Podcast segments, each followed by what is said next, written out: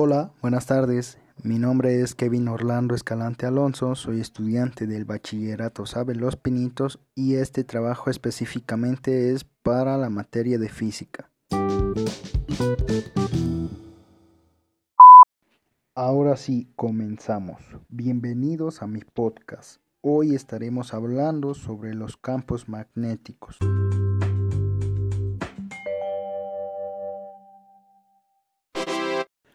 La clasificación de estos campos magnéticos de acuerdo a sus fuentes de creación son las siguientes.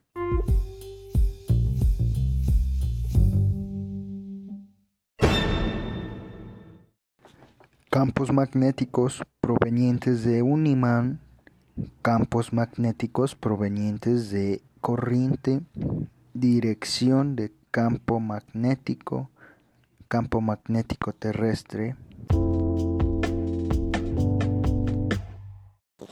Haremos una pequeña pausa para tomar agua. Listo, ya estamos de vuelta. Estaré dando la definición de la clasificación de cada campo magnético. Para los campos provenientes de un imán, su definición es la siguiente. Los imanes son materiales que tienen la particularidad de poseer un campo magnético permanente creado por lo que en física se conoce como el spin de los electrones. También puede entenderse pensándolo como un giro sobre sí mismos. Por otra parte, hay metales que pueden convertirse, entre comillas, en imanes cuando son magnetizados por medio de un campo magnético externo. Para los campos magnéticos provenientes de una corriente su definición es la siguiente. Toda carga en movimiento produce un campo magnético, por eso una corriente eléctrica también produce un campo magnético. Para la dirección de un campo magnético su definición es la siguiente. La dirección de un campo magnético se puede describir empleando líneas o vectores encargados de señalar la dirección hacia donde apuntan las fuerzas magnéticas. El hecho de que el campo magnético posea dirección implica que es un vector. Cualquier fuerza es una cantidad vectorial, es decir, representa una magnitud que posee una dirección y un sentido, como por ejemplo la velocidad.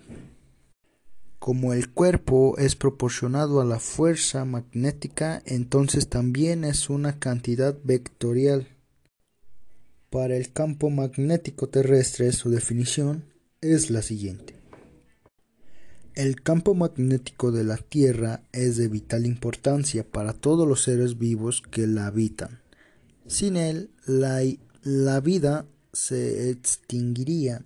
El campo magnético nos protege del viento solar que incide continuamente sobre nuestro planeta. El viento solar es desviado por el campo magnético terrestre que cubre el planeta desde el polo sur hasta el polo norte, atravesándolo. Este campo además nos protege contra las radiaciones letales que provienen del espacio exterior. Nuestro planeta posee un campo magnético natural, también llamado campo geomagnético. En el centro de la Tierra hay hierro fundido, por las altas temperaturas, claro. Debido a la rotación de la Tierra o rotación terrestre, este líquido metálico está en constante movimiento, formando una corriente eléctrica. Al moverse, el metal se mueven los electrones que lo componen. Esta corriente es la que produce el campo magnético terrestre que es tan intenso que escapa de la superficie de la Tierra.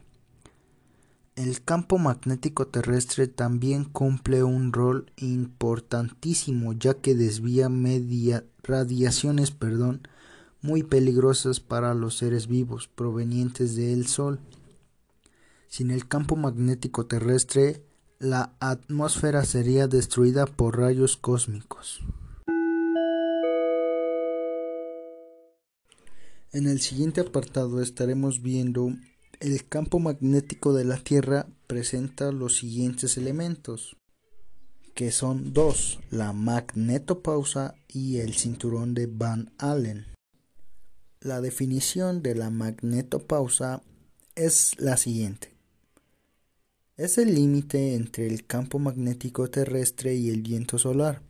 Gracias al campo magnético de la distancia que existe entre la Tierra y el viento solar, que es de aproximadamente 95.565 kilómetros, unas 15 veces el radio terrestre.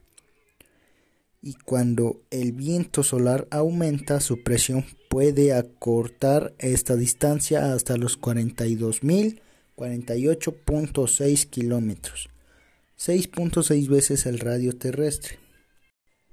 Ahora, para la definición del cinturón de Van Allen, que es la siguiente, en la magnetosfera los protones y neutrones se llegan a concentrar en grandes cantidades formando anillos debido a que la concentración del viento solar y del campo magnético de la Tierra su extensión va desde los 15 kilómetros perdón 15.000 kilómetros a los 20.000 kilómetros. Estos anillos dañan los satélites de telecomunicaciones. El campo magnético terrestre desvía la, a las radiaciones provenientes del Sol. Y bueno, público y audiencia, eso ha sido todo por el día de hoy. Espero y les haya agradado y también les haya servido este podcast para que cultiven su mente con un poco de información sobre física.